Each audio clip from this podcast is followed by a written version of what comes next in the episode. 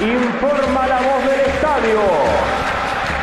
Aquí comienza para todo el pueblo fenense a lo boca.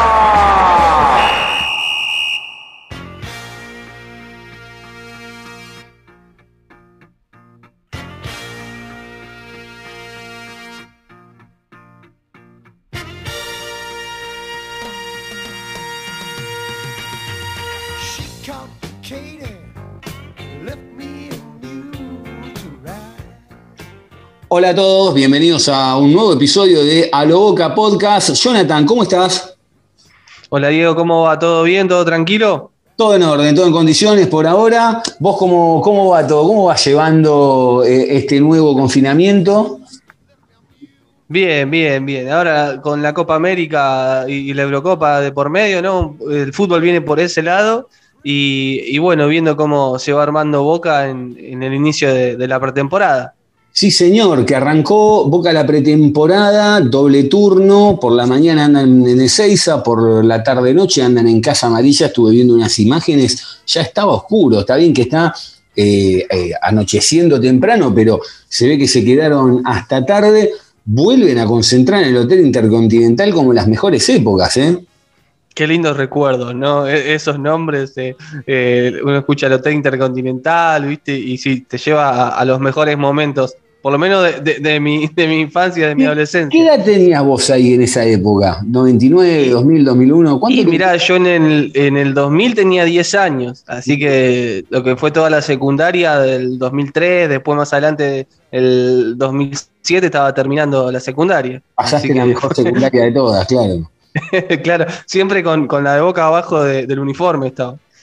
Pasaste la mejor secundaria de todas, tal cual. Eh, no, te preguntaba justamente, pues yo la secundaria la pasé muy mal, pero bueno, no importa. A River Otra época. Era otra época, pero a River le ganábamos, entonces no me importaba. Eso sí. Yo sabía que llegaba el lunes, me cargaban todo el año, pero el lunes que le ganábamos a River se terminaba. Eh, hubo también, hablando de Seiza, una reunión entre Juan Román Riquelme y Jorge Amora Meal. Aparentemente hablaron sobre, sobre algunos refuerzos. Alguien dijo por ahí cinco refuerzos más, me parece un montón. Quizás son cinco en total con los tres que ya llegaron. Recordemos que Norberto Briasco, Esteban Rolón y Nicolás Orsini ya están entrenando junto al plantel. Pero bueno, lo importante ahora, Boca, es que tiene todo enfocado en Advíncula, en Roger Martínez, y por ahí están hablando también que Miguel Ángel Russo ya habló con Di Santo y que parece que en cualquier momento se destraba todo, ¿no? Sí, es verdad. Como decís, esos tres jugadores ya están entrenando a la par. Arrancaron la pretemporada el 18 junto con sus compañeros y Marcelo Weigan, que volvió de gimnasia. Y después eh, el gran puesto es la búsqueda del 9. Eh, si bien vino Orsini, me parece que es más para recambio, porque es una zona que Boca ha quedado eh, muy, pero muy debilitada por, por las salidas de, bueno, Tevez, Zárate, antes Guanchope, también se terminó el préstamo de Soldano, es decir, en nombres también, más allá de calidades, Boca tiene que, sumar jugadores. Eh, y bueno, los cañones apuntan a Roger Martínez, a Borja, me parece que el, principal dinero va a ir ahí, y después también Di Santo, ¿no? Que eh, la principal traba era el sueldo que, co- que cobra el jugador en San Lorenzo que la verdad parece increíble. Bueno, así tiene San Lorenzo los problemas que tiene eh, firmando esos contratos que, que después muchas veces no puede pagar. Eh, pero estaba casi arreglado las cosas con San Lorenzo, que también parece algo raro, ¿no? Que San Lorenzo le venda un jugador a Boca y después la traba venía por el lado del salario del jugador. Ahí hay dos o tres cosas interesantes que dijiste que, que- que yo venía pensando en las últimas horas. A mí me llamó lo mismo la atención, y esto lo, lo pregunto desde la más profunda ignorancia. ¿Tan bueno es Di Santo para pagarle a dólar libre? Eh, pero la verdad es raro eso, pero no solo a Di Igual. Santo, era va- a varios jugadores tenían Pero ponele, eh, San mirá, Lorenzo. vamos, vamos a suponer, vamos, vamos a jugar. Ponele que a los Romero, en Sí. el momento en que los trajeron, que era distinto a este contexto. Va, no, no, fue, fue medio de la pandemia, si mal no recuerdo. No, fue el año pasado, perdón. Eh, pero bueno, ponele que los hermanos Romero, viste, no sé, tienen un poquito más de nombre, de chapa, por decirlo de alguna manera, pero yo quedé pensando, digo, a Di Santo lo tienen a dólar libre. Digo, tan bueno es Di Santo. Digo, no, a ver, no es por desmerecer al jugador. Me llamó la No, atención no. que a vos, eh, nada más. Sí, y más en este contexto, que la verdad eh, en la Argentina firmar un contrato a dólar libre, eh, recordemos por ejemplo el paraguayo Gustavo Gómez, esa fue la principal traba por la que no firmó en Boca. Eh, y ahora eh, vos lo ves y, y la verdad es que por más buen jugador que, que sea, firmar un contrato a dólar libre suena una locura, eh, realmente. sí. Y además, bueno, también hay que ver de ese mapa que cambia a través de la pandemia, también cambia en el fútbol local, porque sin Sí. desmerecer a otros clubes, también hoy, si vos querés tener un sueldo multimillonario, no te va a quedar otra que pasar por Boca o por River de vuelta, como en las viejas épocas, para hacer el trampolín para irte afuera. Más que nunca. Creo yo. Sí, sí. Vuelve, Pero bueno, Di Santos me parece que es otro, ¿no? O no sé si es ese mismo caso. Que Bueno. Un jugador quizás que está más de vuelta, que ya hizo una carrera en Europa. Está de vuelta por, no, no por la edad, ¿no? Sí, no, no, pero eh, también te puede salir uno a Estados Unidos, viste que a veces sale, hay, hay mercados hoy. Ahora, teniendo en cuenta, a ver, hablábamos de Orsini, vos hablabas recién de Orsini, y Orsini, como se definió en la, en la conferencia de prensa, dice, yo me veo más, soy de mirar mucho a Jonathan Caleri y, y me veo un jugador como él. Entonces yo saco esta cuenta y digo, bueno, cuatro en el fondo, tres en el medio, Cardona, Orsini haciendo toda la banda y un 9 como quizá Roger Martínez. En el medio está Di Santo y en el medio también se hablaba de Borja. Digo, ¿no será ya como demasiado? Me parece que si Boca, si Boca va por Di Santo, yo creo que Roger Martínez y, y Borja se caen automáticamente. Creo yo, ¿eh? Sí, parece mucho, ¿no? En el mismo puesto. Yo, me parece que Orsini está más como para acompañar a un 9 u- Ujú. y en raras ocasiones ser 9. Después Ujú. por los extremos todavía tenés a Villa, Pavón y más la llegada de Briasco. Eh, después también los valores, porque si Boca eh, va a gastar 3 millones de dólares en... Siempre hablando de los pases, ¿no? Después el contrato será otra cosa. En Di Santo, eh, y ya eh, el América de México rechazó 5 por Roger Martínez, no sé cuánto más va a desembolsar. Lo de eh, Borja es más complicado porque tiene contrato, eh, tiene un préstamo en Junior hasta el 30 de junio. eh, su pase es del Palmeiras y la opción de compra para Junior del Palmeiras es de 4.300.000 dólares por la mitad del pase. Así que se tiene que como destrabar esa situación y después ir a negociarlo. Es una situación un poco más complicada. Y Eh, si no me no sé- equivoco, ayúdame, y si no me equivoco, en Junior Sí. también tenía un dólar libre, ¿no? Sí, sí, no, no sé cómo será la verdad de su- los Claro, contratos porque- ahí. Porque también llama la atención. A ver, no digo que Boca no lo pueda pagar, Boca lo debe poder pagar y también hay una realidad. Boca debe querer tratar de bajar todo lo que pueda para no andar despilfarrando manteca al techo. Estamos de acuerdo. Eh, ahora, si Boca va por Di Santo y va por Roger Martínez, yo, creo, creo. A ver, Borja era el que le gustaba a Miguel Ángel Russo y, lo veo muy lejano en el radar, o por lo menos es el que más lejano está si viene Di Santo, si está Orsini y llega Roger Martínez, yo pregunto, ¿vas a traer a un Di Santo para que venga al banco? Mm. Yo no sé, la verdad, ¿eh? ahí sí, con Di Santo adentro, si van a seguir insistiendo por, eh, por Roger Martínez, porque aparte la negociación no es fácil y los mexicanos no se bajan de, de un piso de 10 millones de dólares por la totalidad del pase. Sí. Yo no sé si hoy Boca puede pagar esa suma, no sé si Roger Martínez lo vale igual, ¿eh? Me Claro. parece una suma que para traer un jugador que te cambie la ecuación, un goleador, eh, me parece neto. La verdad que eh, 10 palos por un jugador que ni siquiera es 9-9, porque si Borja es más 9 centrodelantero de área, eh, lo mismo Di Santo, pero Roger Martínez no. Sí, y te voy a dar otro dato. Eh, ojo, porque quizá lo de Di Santo puede ser para despistar, porque la idea es la siguiente: Boca todavía tiene que cobrar entre 4 y 5 millones de dólares del Valladolid por Olaza, y después por ahí tiene la plata que le entró por Capaldo, que ahora vamos a hablar del tema de Capaldo y Andrada, que eh, lo de Andrada está complicado, pero yo creo que se va a destrabar, vamos a ver cómo sigue. Pero el tema es el siguiente: esos 4 o 5 millones que le tienen que entrar por Olaza, más los 5 que le entran por Capaldo, Boca no los quiere todavía traer al país. ¿Por qué? Porque si Boca los trae, tiene que hacer toda la decodificación de que le entraría al dólar oficial, que son 100 pesos, y después si los tiene que volver a sacar, se le van a 130 o 140, una cosa así, entonces estaría perdiendo un montón de plata. Una vez que Boca cierre, lo- en el caso de cerrar, mejor dicho, lo de Roger Martínez, Boca va a pedir a los clubes que automáticamente le manden la plata a donde está jugando Advíncula. Claro.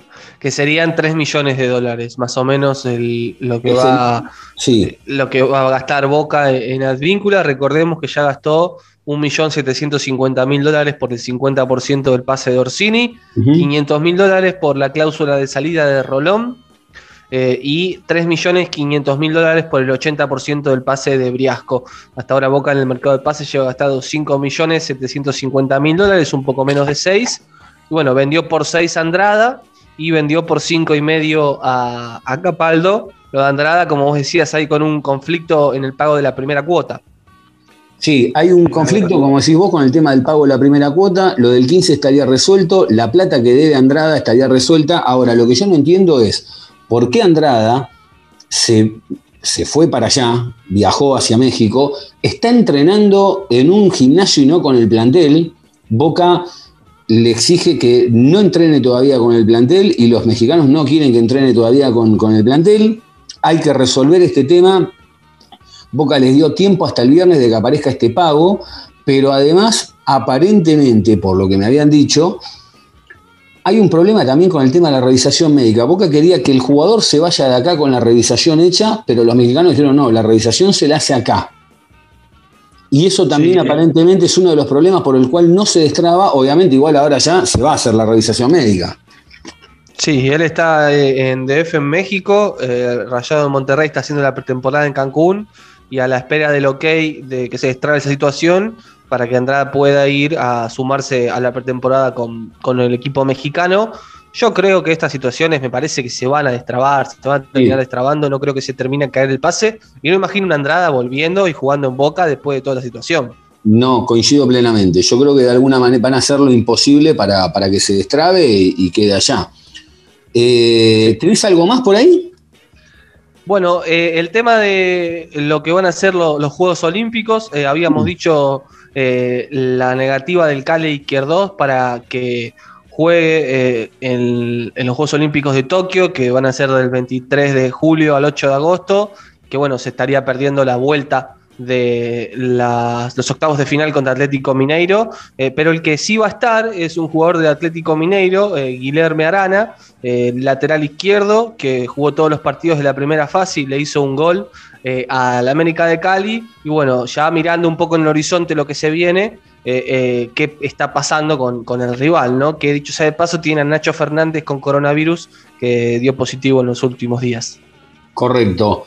El- ahora nos vamos a meter un cachitín en la copa porque este mercado de pases que estamos hablando, yo creo que entre Orsini, Briasco, Rolón, más todo el plantel que tiene Boca, y si de golpe te cae una advíncula, y si, te- y si de golpe te cae un Di Santo o un Roger Martínez, no me parece que sea un mal mercado de pases el de Boca. No, Después, no. después hay que ver cómo funcionan, ¿eh? Después hay que ver cómo funciona, pero no me parece un mal mercado de pases de Boca. No es un mal mercado de pases, es un buen mercado de pases sin figuras rutilantes, con, Que jugadores.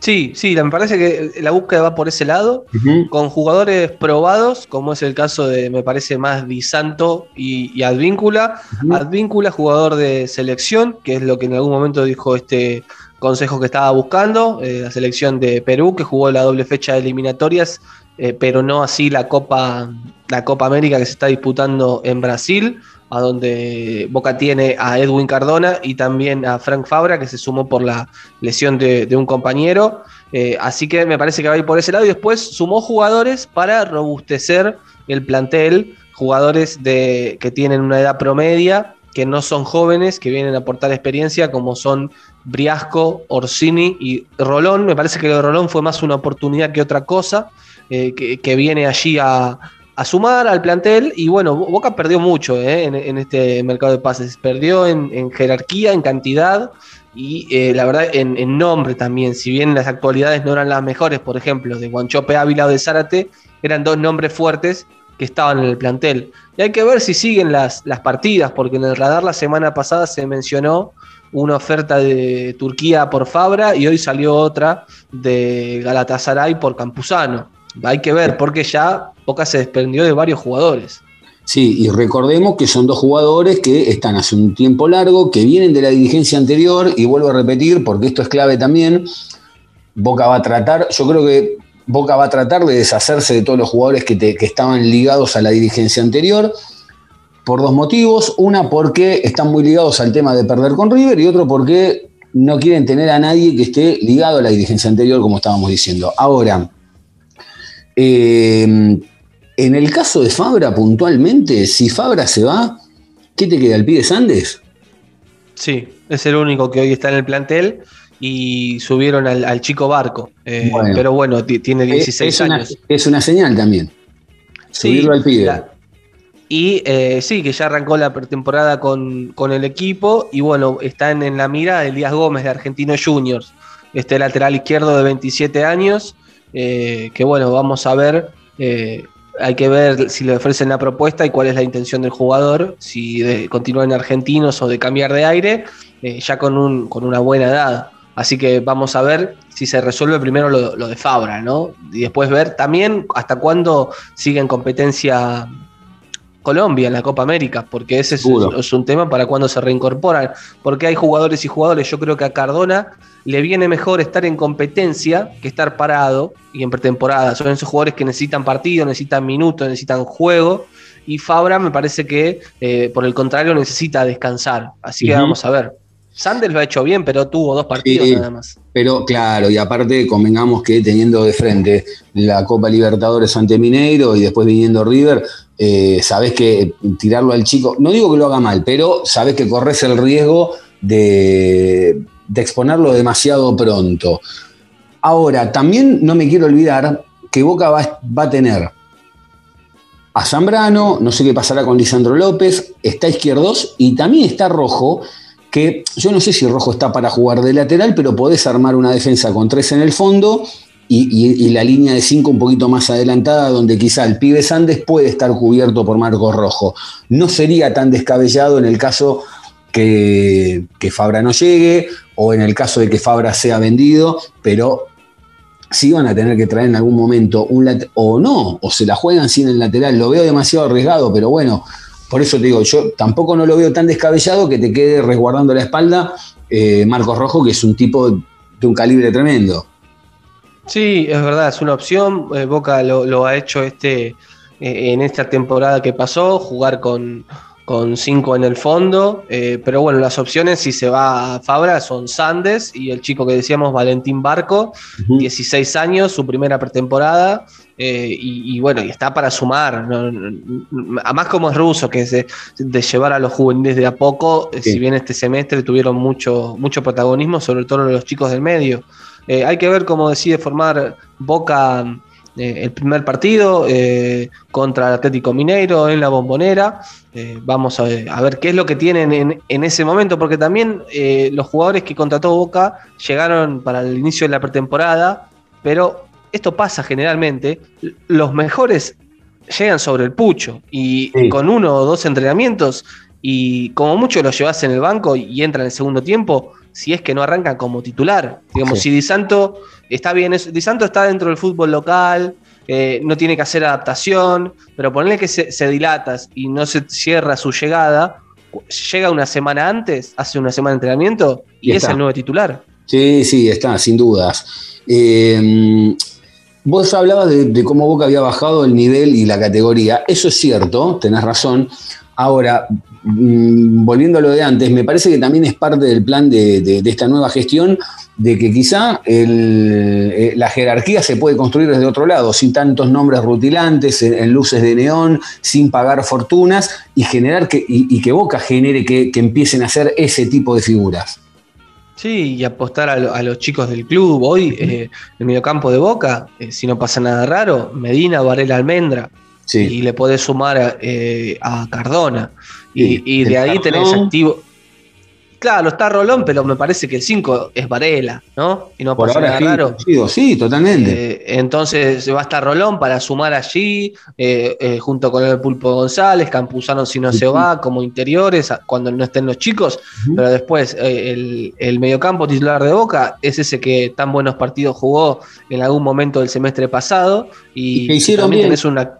Y que hicieron bien, perdóname, y que hicieron bien, porque Sí. cuando todos estaban eh, a, a- a las puteadas contra, contra la dirigencia, yo en su momento, cuando arrancó el año, dije, cuando empezaron a aparecer los chicos, yo dije, no me parece mal, porque Boca viene con, dos, con, con un bicampeonato, sabe que ese es un año de transición, les empezó a dar rodaje, pero además les empezó a dar rodaje directamente en Copa Libertadores, no solamente en campeonato. Entonces me parece que, y además convengamos que también para Boca, Riquelme salió a demostrar algo que ya sabemos hace años, pero que por miedo siempre parece que la pared tiene que estar levantada con el mejor ladrillo. Riquelme agarró y dijo, no, si la fase de grupo la vamos, a ver, no caminando porque a Boca se le complicó en algún momento, pero sabía que Boca clasificaba. Sí, y, y que el gasto lo tenía que hacer ahora. Eh, y, y que bueno, ahí va. Después también está el tema, eh, apareciendo jugadores eh, de Gaitán, que se nombró en las últimas horas también Sí. como una posibilidad. ¿Qué, un- qué te parece jugador que de. Nico? Te iba a preguntar, ¿qué te parece que vuelva Nico? La verdad es que me, me parece, me parecería que muy bien, porque es, es- es experiencia, es jerarquía, es talento.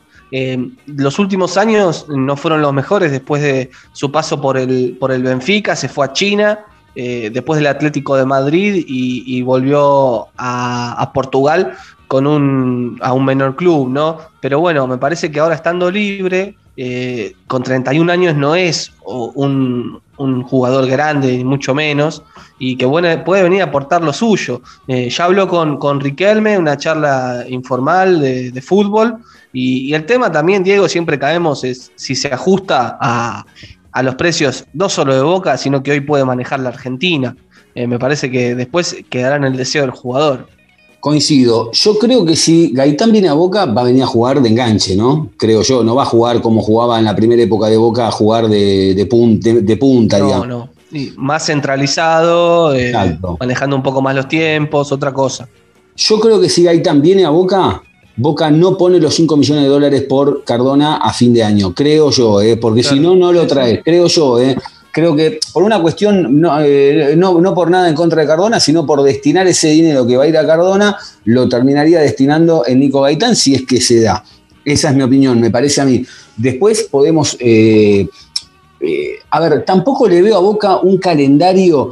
lo- eh, o sea, Boca tiene un calendario fuerte, pero no tiene un calendario ajustado, porque no es que vas a estar jugando un campeonato Copa Libertadores toda la semana, digo, va te- lo, lo tiene más relajado. Sí, de hecho Boca arranca, lo- el primer partido que tiene eh, va a ser el- la ida de los octavos de final, el Mm. 13 de julio. Después el, el fin de semana siguiente tenés la primera fecha de la liga profesional y después el martes 20 de julio la vuelta en el Mineirao. Entonces ya arrancás fuerte, arrancás para lo que vas a jugar en el semestre. Lo que pasa que eh, es una agenda que se va cargando de a poco porque Sí. a medida que vos pasás de fases, si tenés esa suerte, se te va llenando el calendario, pero no es que vos tenés los seis partidos de la fase de grupo asegurados. Eh, y después, bueno, lo que va a ser el cruce con River de Copa Argentina, que también es, es ir partido a partido, entonces no es un, un calendario muy apretado. Por lo menos los primeros meses no lo veo que esté tan atorado hasta que después arranque el campeonato. Y quizá cuando arranca el campeonato hay que ver si seguís jugando Copa o Copas o si ya estás sobre el pucho del final de la Copa Libertadores. Y bueno, los primeros partidos del campeonato lo vas viendo. Ojo, ¿eh? Sí, yo creo, inclusive, te diría las primeras dos fechas, la primera fecha seguro, Claro. eh, Boca va a presentar un equipo alternativo. Sí. porque es la primera fecha va a caer en la mitad de los octavos de final. Entonces Boca eh, ya ahí tiene que pensar en, no sabemos cuál va a ser el titular, ¿no? Pero en un equipo alternativo. Seguro. Que igual alternativo, entre comillas, porque como hablábamos recién, Campuzano, Rolón, eh, tenés jugadores, Lisandro López, tenés jugadores, eh, está Izquierdos, está Zambrano, digo, tenés, tenés a Weigan, tenés a. eh, Sí, el Pulpo González, Pipo Villa. González, digo, o sea, Villa, Pavón, digo, no, no sé qué tan alter... Después tendrás algún que otro nombre que tendrá que surgir de las inferiores, pero, pero no me parece que sea. Y alguno te va a jugar dos partidos, porque capaz que Villa dos Sí. partidos corridos te juega, Pavón te juega, digo, no lo veo tan. No, no, no lo veo tan corto, por lo menos por ahora no lo noto tan corto al plantel. Quizá por eso también puede que hagan este esfuerzo por traer dos o tres número nueve, que quizá algunos sí puede, puede que lo necesites, ¿no? Además de, de, bueno, de lo que veníamos hablando de- del plantel y de los número 9, eh, Boca tiene pensado tres amistosos antes de disputar el primer partido oficial por Copa Libertadores ante el Mineiro, por los octavos de final de Copa Libertadores. dos serían a puertas cerradas. Se habló por ahí también eh, de hacer el tercero en Santiago del Estero con rival a confirmar. Yo creo que, a ver, los dos primeros seguro van a ser en Ezeiza.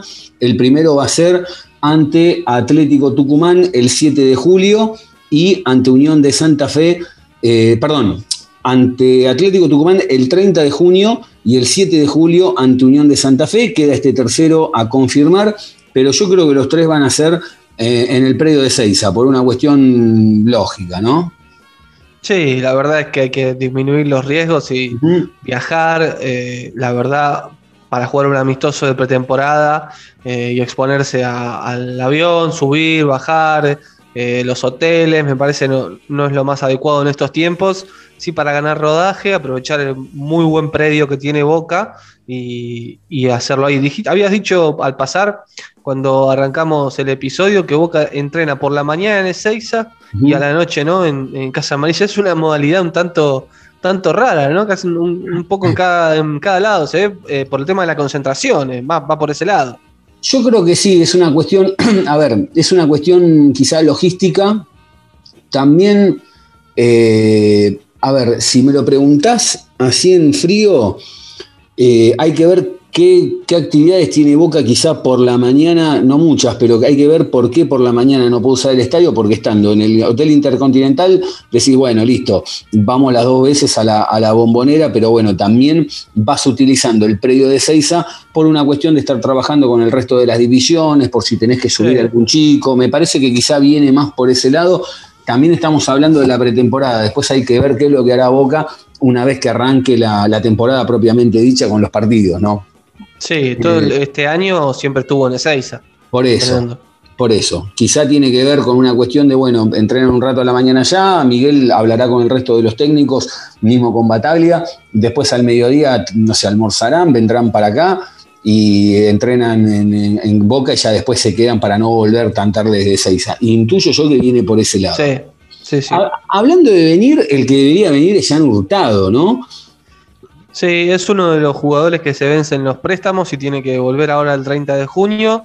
Como se van algunos, vuelven otros tantos, eh, junto con eh, Hurtado, que está en el Bragantino de Brasil. También se termina el préstamo de Sebastián Pérez, entre Sí. otros jugadores, ¿no, Diego? Sí, hay, sí, hay unos cuantos que, que- que están en una situación, a ver, eh, los que deben volver ahora en diciembre, como decías vos, bueno, Jan Hurtado, Seba Pérez del Boavista, Nazareno. Solís de- del Creta de Grecia, Mirá.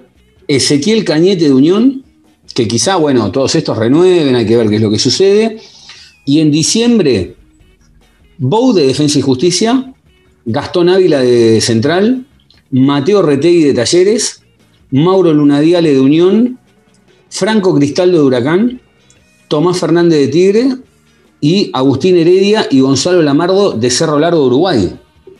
Sí, bueno, el caso de los nueve, ¿no? Walter Bow y Retegui, eh, hay que ver cómo está Boca en diciembre, Sí. pero son, son casos particulares para, para ver. A Bow le fue muy bien Sí. en defensa. Coincido. Eh, y, a, y Retegui tuvo rodaje y quizás eso vuelve con un jugador más asentado, como es el caso del Chelo Weigan. Eh, pero bueno, esos casos serán para diciembre. Seguro, igual, y, y quiero agregar que, y calculo que coincidirás, eh, Bow en la época estuvo en Boca también anduvo bien, lo que pasa es que, bueno, con todo lo que tenía adelante era, era prácticamente imposible, porque por ahí andaba Benedetto, eh, que lo reemplazó y, anduvo muy bien, después, bueno, lo tuvo Guanchope Ávila, estuvo Carlos Tevez, digo, o sea, la, la verdad que la, la peleó, y, y gracias a Dios que también en defensa va bien, lo cual indica de que, de que es un jugador que Boca puede tener en cuenta. Eh, bueno, después hay un montón de plata que Boca le tiene que entrar. Benedetto, 3.8 millones de dólares, que es la última cuota que falta. 2 millones tiene que pagar el Valladolid eh, por Olaza, que eran 4 si ascendía. Bentancur, 2 millones por jugar una nueva temporada en la Juventus, que si compran el pase, están hablando de 100 millones de dólares y a Boca le tocan 10, creo. Es un Sí, flor número. Sí, la Juventus lo, lo declaró intransferible. Claro. Eso es la, la importancia que, que le dan a un jugador que acá, la verdad, se- se lo ha matado muchas veces injustamente. Yo eh, fui uno, es- ¿eh? reconozco que yo me hago cargo, reconozco que no le enganché la vuelta nunca hasta que querés, por lo menos se la enganchaba en boca, hasta te, te voy a ser sincero. Cuando empezó a jugar en Uruguay y entendí de qué jugaba y después, lo, después lo- obviamente lo, lo terminé viendo en Europa, me di cuenta que en realidad, claro, él es un gran jugador, pero me dio la sensación de que quizá Guillermo estaba en ese momento más adelantado del equipo que él tenía para ponerlo a jugar. Y bueno, algo le, evidentemente tiene, porque Sí. en la Juventus, eh, con el presente, eh, juega los partidos es titular, selección uruguaya y jugó mundiales, y declarado intransferible, realmente juega con los mejores de Europa. Bueno, es un nuevo volante dinámico que la verdad es que eh, en las canchas, eh, o como veíamos los partidos, no, no nos parecía la gran cosa, ni mucho menos, pero bueno, eh, la verdad que Guillermo no, no estaba equivocado. Mirá, yo te, lo, yo te lo resumo, ahora se me vino a la cabeza esto, yo te lo resumo así de fácil. Bentancur empezó jugando de lo que después jugó Paul Fernández en Boca. Es el tipo al que es la rueda de auxilio que está en todos lados, que le das la pelota y el tipo siempre tiene un pase que sale rápido y a un compañero o sale bien. Digo, es el tipo que ve la claridad en el medio del barullo. Entonces, Sí. nosotros siempre teníamos algún jugador en el medio campo que agarre la pelota, que agarre la lanza, que vaya al frente, que haga el gol y lo grite de la tribuna también. Pero este pibe juega, la verdad que yo te digo, después lo empezó a observar una vez que se fue de Boca. ¿eh? Mientras estaba en Boca, sinceramente, no podía entender cómo jugábamos con 10 todo el partido. Después le enganchó la vuelta. Sí, mucha dinámica también. Está en Mm. todos lados, en todos los relevos. En la Juventus hace un poco también, como decías, de rueda de auxilio. El otro día, el partido de Uruguay contra Argentina no tuvo un buen primer tiempo y salió reemplazado por, Sí. por Nández, pero, pero bueno, es titular en la selección uruguaya y ya tiene un mundial adentro. Así que, eh, eh, bueno, bien, bien por él y hay que ver si a Boca le, le ingresa plata, si hace una transferencia. Por ahora parece que no. Marcone, otros cuatro, casi 5 millones de dólares. Bueno, Capaldo, cinco y medio, como decías vos. Andrada, seis palos verdes. Eh, Sinandes, Bebelo o Wilmar Barrios se venden por más de 20 millones. Boca también recibe el 20%. A ver, yo hice una cuenta. Estamos hablando de que a Boca le tiene que ingresar aproximadamente uno más, uno menos, 25 millones de dólares. Claro, sí, para el tiempo que corren es un montón de plata. Porque Es un montón de plata. eh, ca- cambió la verdad el mapa eh, mundial de las transferencias en medio de esta pandemia, el de Argentina en particular, pero todos los valores, la verdad es que bajaron, no, no, no vas a encontrar eh, una transferencia como siempre remarcamos de Marcone por 8 millones de dólares, eh, esas cosas hoy no, no se dan más. De hecho, si vos repasás los planteles que volvieron a entrenar en el fútbol argentino, el único que tiene caras nuevas y que compró jugadores fue Boca. Boca Sí. arrancó con tres jugadores nuevos que los compró eh, y la verdad es que el resto de los planteles o hizo el gasto antes, como fue el caso de River, que fue en enero, comprando eh, jugadores alternativos para, que, para sumar al plantel, eh, o otros que jugadores que vuelven de préstamo, que se las rebuscan, pero no, no hay compras, no hay gasto fuerte y No ni hay. lo va a haber. ni los va a ver, coincido plenamente. Eh, bueno, hablemos un poco del plantel. A ver, Sí, el plantel hasta ahora está conformado. En el arco, Agustín Rossi, Javier García y Ramiro García. ¿Estamos bien hasta ahí? sí, Lastra que está lesionado y le quedan dos meses para recuperarse. Correcto. En el fondo, el Cali Izquierdos, Licha López, Carlos Zambrano, Renzo Giampaoli, Marcos Rojo, Nicolás Valentini, Weigan, Sí, Eros, Man- Eros Mancuso. ¿Qué me decías, perdón? No, eso, eso, el, que habías nombrado los centrales, Weigan Mancuso y Sandes y, y Barco. Sí, y Fabra, por ahora. Y Fabra, es verdad, Y Fabra. Fabra por ahora, hasta ahora. La mitad de la cancha tenemos Jorman Campuzano, Alan Varela, Ezequiel Fernández, Diego El Pulpo González, Agustín Almendra, Cristian Medina, Aaron Molinas, Edwin Cardona y Gonzalo Maroni, ¿no? Hasta ahí estamos bien. Sí. Bien, y adelante tenemos Seba Villa, Cristian Pavón, Toto Salvio que se está recuperando, Ezequiel Ceballos, Agustín Obando, Nicolás Orsini, Luis Vázquez y me falta Norberto Briasco, ¿no? Exacto. Ese es hoy por hoy el plantel de Boca. Y no dije, perdón, me olvidé de Esteban Rolón. En la mitad Ah, de la claro. cancha. En la Esteban, mitad de la cancha. Esteban Rolón, lo tengo que agregar. Eh, bien, no me parece un mal plantel de Boca. No, no, no es un mal plantel. Eh, ha perdido alternativas, ¿no? Lo que hablábamos de la jerarquía. Eh, sobre todo si pensás un equipo de cara a los octavos de final, hoy el arquero es Rossi, me parece. Eh, Sí. Después el 4, si no llega Advíncula, que parece estar al caer, pero hoy no está, sería Weigan. La dupla central con los marcadores eh, bien, me parece que Rusos siempre que tuvo a todos bien se inclinó por izquierdos rojo. Me parece que, que va a ir por ese lado, ¿no? Y Fabra por la izquierda. Yo tengo una duda, yo tengo una duda. Sí, yo coincido con vos.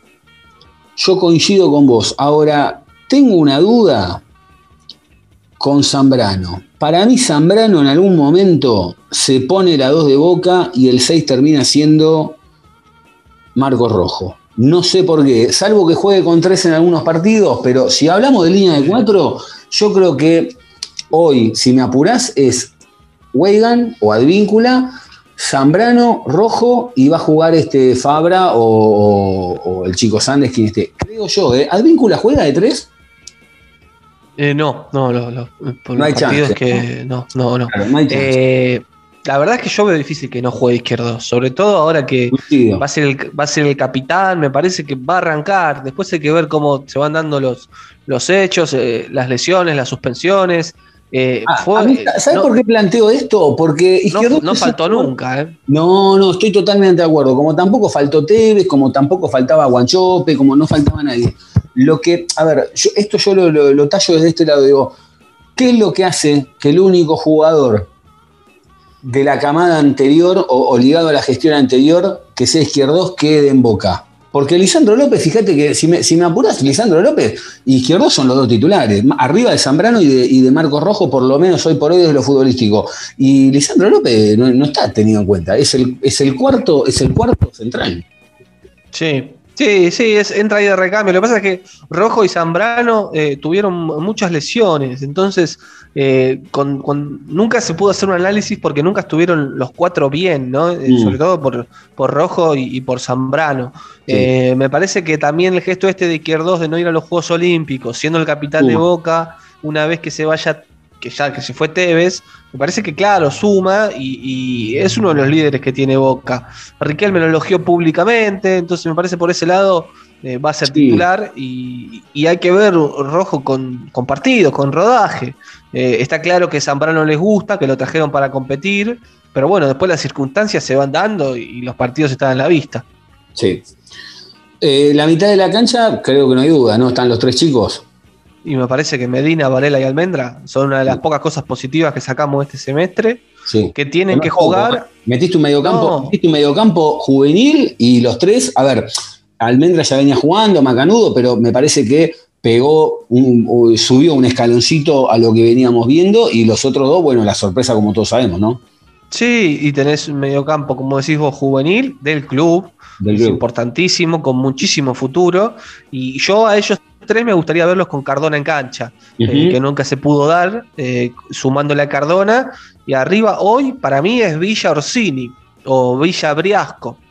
Hay que ver si llega Di Santo, eh, uno por afuera y, y un centro delantero, un 9 de área. Sí, lo bueno que va a tener Orsini, por ejemplo, eh, que fue el primer refuerzo de Boca, que si él dice que se ve como juega mm, Caleri, que él lo, lo observa mucho a Jonathan Caleri, yo creo que es una buena opción donde el 9 te queda bien de punta dentro del área y después lo tenés a Cardona, que te puede tirar esos pelotazos como él tira parado para que Orsini aparezca por la banda menos pensada. Sí, Eh, sí, eh, sí. Es una opinión mía, ¿eh? Sí, hay que ver que, cómo se determina eh, pasando. También Orsini se desempeñó muy bien con San en Lanús, Junto con otro 9, y, es una opción. Vos podés poner eh, dos volantes centrales si querés un Varela Medina, ¿no? Para retroceder, si bien sabemos que Varela juega mucho mejor cuando tiene el control del medio campo del círculo central. Dos opciones por las bandas, pueden ser Villa por un lado, eh, Briasco o Pavón por la otra, y dos centrodelanteros, con Orsini y Di Santo, eh, con un 4-4-2 y, y do- dos tanques arriba. Son opciones que después va a tener el técnico para a lo largo de- del partido. También es verdad que tenemos que volver a acostumbrarnos a jugar con 9 porque Boca últimamente no jugaba con centro delantero, No. y jugaba con Tevez, digamos, con todo lo que eso implicaba. Entonces, eh, es volver a jugar con un- una punta de lanza. Es cierto eso, porque el último, a ver, sacando la, la- la etapa de Guanchope, donde Guanchope no llegó, por distintas razones, no por él, no llegó nunca a tener una buena sucesión de partidos de nueve, ha jugado unos cuantos, pero nunca tuvo esa, no es que hubo una temporada donde, bueno, fue el 9 de Boca, eh, el último, si mal no recuerdo, de haber sido Benedetto, y estamos hablando Sí. de dos años y casi tres, dos años y medio. Claro, sí, fue lo, fue lo último. Eh, después sí, eh, Soldano junto con Tevez, pero cumpliendo otra función. Guanchope jugó casi toda la Copa Maradona en titular con Cardona y Zárate, que, que la jugaron entera y Boca la ganó con un equipo alternativo. Pero Mm. bueno, si vos tenías el equipo titular para jugar en ese entonces Copa Libertadores, y, y la verdad es que no, no había un 9 como, como de otras épocas para ser titular. Sí. Eh, ah, Jonathan, ¿te quedó algo más? No, nada, puntual. eh, hay que ver qué, qué sucede en las próximas horas. eh, que hicimos esto con las negociaciones de Advíncula y de Di Santo y, ver si Boca se retira del mercado de pases o eh, si ante alguna eventual venta, eh, allí en el radar de los turcos Campuzano y, y Fabra, puede ir a buscar, por ejemplo, a, a Elías Gómez, el número 3 de Argentino Junior. Me parece que por ahí va a ir la mano. Lo de Roger Martínez y lo de Borja, yo lo veo cada vez más lejos. Coincido, gran equipo también tiene Argentino Junior, la verdad que es uno de los, de, los, de los que mejor se ha formado esta última temporada y que ha dado mucha batalla. Antes de despedirnos, eh, se están cumpliendo, por un lado, eh, 53 años de, la famosa Puerta 12 eh, en la cancha de River. eh, y por otro lado, también se cumplieron 35 años del famoso gol de Maradona, del partido de, Argentina e Inglaterra con, con los dos goles de Maradona. Y primero destacar que este es el primero donde no está Maradona, ¿no? O sea, es, la- es el primer aniversario de ese gol donde no está Maradona y donde en lo personal me pasó que mientras estaba Maradona, todavía era una realidad, era, era- obviamente era, era, era algo contado por el propio protagonista, y viéndolo ahora me dio la sensación que de golpe pasó a ser una leyenda ese gol, ya me, pasó eso, ¿no? Me, pasó que de golpe digo, bueno, ya está, es, es- una etapa que a partir de ahora empieza a, ser, a estar cerrada, eh, cerrada desde el lado de que no lo tenemos vivo y latente, y pasa a ser una leyenda. Y mm, me- yo quería agregar esto, después ahora, ahora te dejo que me cuentes vos todo lo que te pasa con ese gol, con ese partido. Eh, siempre tuve la sensación, eh, yo creo, creo yo, después del 2018, hay tres goles muy importantes dentro del fútbol argentino, sin desmerecer a, otro, a otra tonelada de goles, como los goles de la final eh, de Argentina del 78, ¿no? que siempre bastardeada, siempre mirada como medio de, costado, pero yo creo que hay tres goles dentro del fútbol argentino que, que para mí están en el podio, y si me equivoco, corregime, o, o mismo la, la gente, si lo está escuchando, uno es el gol de Cárdenas para Racing cuando le da el campeonato del mundo, porque creo que ese gol sacando Independiente, pero yo creo que en esa época también la gente Independiente, con lo que significaba la primera vez ganar una Copa del Mundo, lo deben haber gritado, lo debe haber gritado un país. La verdad que lo debe haber gritado un país. Ese es uno de los goles más importantes. Creo que el del, eh, el del Piti Martínez o el de Juanfer Quintero, algunos de los, de los goles de Madrid entran también, creo que el del Piti, el del Piti entra también como uno, es la foto de uno de los goles más importantes del fútbol argentino, aunque nos duela. Y después están estos de Maradona, ¿no? Sobre todo el segundo, eh, ese que se esquiva a 50 ingleses. Pero me pasa lo siguiente. En el gol de Cárdenas está, como es Racing, sin ofender, ¿no? Es, la chicana, el folclore del fútbol, ¿no? De lo que habla la gente. Está esa chicana de que, bueno, un día la va a agarrar Cárdenas y la va a tirar afuera. Está toda esa cosa, ¿no? Y que cuando ves que ya agarra la pelota Cárdenas y otra vez este gol lo van a dar, ¿viste? Bueno, es una cosa media así. Con el de Maradona me pasa un poco lo mismo. Cuando, cuando uno ve que están poniendo de vuelta el gol ese, hay un microsegundo donde digo, otra vez este gol. Pero automáticamente, cuando Maradona agarra la pelota, se, se queda de lado esa, no sé si te pasa a vos, pero veo que la tiene Enrique y digo, otra vez este gol. Y en la que la agarró Maradona, se te transforma la cabeza y lo ves de nuevo como si fuera por primera vez y, lo ves y seguís sin entender cómo el tipo lo pasa y lo pasa uno, lo pasa al otro, cómo lleva la pelota, la tiene pegada, le pega con... eh, hay, hay un momento donde él engancha hacia adentro que parece que le pegara con la pantorrilla, ya, ya no sabés qué encontrarle ese gol. Y, haber tenido la suerte también, no estoy descubriendo América, pero de verdad, dimensionemos de que realmente es el gol más importante de la historia del Mundial y es nuestro, o sea, es un montón. Sí, sí, total. Eh, me parece que, sobre todo desde que Diego no, no está, ¿no? Eh, esa fecha, que fue la primera que, que- que vivimos sin, sin Maradona presente, eh, se resignifica y pasa a ser casi como, como un, como día nacional, ¿no? Como, como un- una festividad patria, eh, saliendo imágenes inéditas, fotos en alta definición de distintos ángulos, nuevos testimonios eh, spots televisivos que, que emocionan y conmueven e incluso generan nostalgia a gente como yo que, que no vivió el momento, ¿no? una Claro. cosa insólita y como decís vos, eh, es un gol, uno de los pocos te diría, sino el único que uno no se cansa de ver nunca y que ineludiblemente viene de la mano del relato de Víctor Hugo, que Total. pocas veces pasa. Es como que van de la mano eh, esas dos obras de arte. El gol de Maradona con el relato impecable de Víctor Hugo. Inclusive cuando vos lo estás viendo eh, y sin escuchar el relato ese,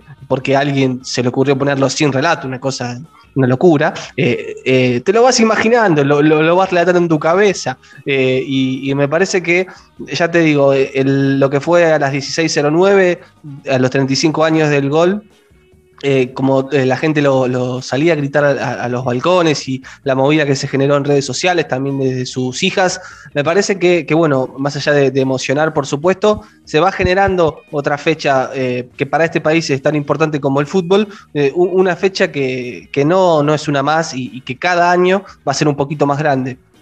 Coincido con vos en que es verdad, la banda de sonido de- del relato de Víctor Hugo eh, son esas cosas que pasan una vez cada, millones de años donde decís, che, puta, tenía que pasar y pasó, porque la realidad es que si lo, si, lo siento a Víctor Hugo o a cualquier otro relato, decir, che, mira, tratemos de. de- no nos sale, porque no, no hay nada premeditado. O sea, el tipo lo ve venir.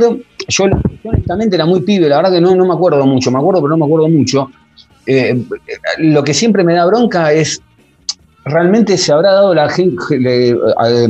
Víctor Hugo dimensiona lo que está pasando, se da cuenta, Sí. cuando arranca Maradona se da cuenta lo que es que se viene, se viene un quilombo bárbaro. Y hay, y hay mucha gente que habrá visto el partido que también se dio cuenta que se venía un quilombo bárbaro porque aquí iba uno, dos, tres, cuatro. Pero también yo creo que hay gente que viendo el partido, yo por ejemplo, yo creo que en el momento no sé si me doy cuenta de lo que estaba pasando. Yo creo que caigo después, en el momento entre los nervios o el partido, digo, creo que, que- creo que hay cosas que a veces no, no te, te sobrepasan. Y ese relato que bien citás vos de Víctor Hugo, que es fantástico, que es eterno, etcétera, etcétera, también se da que Maradona es contemporáneo a dos generaciones, cuando hablo de dos generaciones hablo de un poco más de 5 o 10 años, porque también está desde otro lado, desde un lado más tribuna, por decirlo, porque el de Víctor Hugo es perfecto, eh, y no es que el otro no lo sea, el otro es más del corazón, es más de, de, mm, de- de tribuna, como te decía. Hay toda una generación que iba atrás de José María Muñoz y que también eh, pega esas dos generaciones, porque yo, yo era pibe me acuerdo que los mayores de mi familia escuchaban a Muñoz y los más jóvenes escuchaban a Víctor Hugo, y obviamente pobre Muñoz que le mandaba el eco al relato porque eh, pobre a veces no le daba la garganta, pero era un gol, era un gol que también te llenaba, obviamente no tiene eh, la dinámica ni, ni, ni- ni esa floritura en las palabras que se, a Víctor Hugo se le caían las palabras de la boca, pero que también eh, el gordo Muñoz, por suerte, ve en ese momento de que hay algo que se fue a la mierda mal y, que, no lo puede creer, porque la realidad es esa, no, no lo puede creer. Así que bueno, eh, realmente eh, vuelvo a repetir, hay un microsegundo de ese gol en lo personal que no es con el negro Enrique, es cuando aparece la imagen que digo otra vez este gol. Sinceramente, otra vez este gol, pero automáticamente a, lo- a, los a las milésimas te sentás y lo ves, no, no, no, no se puede creer. Y realmente, bueno, nada, eso, eh, recordar este gol, no queríamos también olvidarnos de lo de los 53 años de, del desastre ese en la Porta 12, que todavía hoy no sabemos qué pasó, sí sabemos qué pasó, pero bueno, no, no se va a aclarar nunca. Y antes de despedirnos, Jonathan, ¿dónde te puede encontrar la gente en las redes? Así es, estamos allí en Twitter e Instagram como arroba carjoni, allí nos, nos leemos. Muy bien, gracias Jonathan por estar del otro lado, gracias a todos ustedes también por estar del otro lado, recuerden arroba a lo boca podcast tanto en Instagram, eh, a lo boca ponen en Spotify que si no nos están escuchando, le dan seguir cuando aparece un, episodio nuevo, seguramente les, les, llega la notificación y les avisa. Gracias a todos por estar del otro lado. Será hasta el próximo episodio. Que anden bien.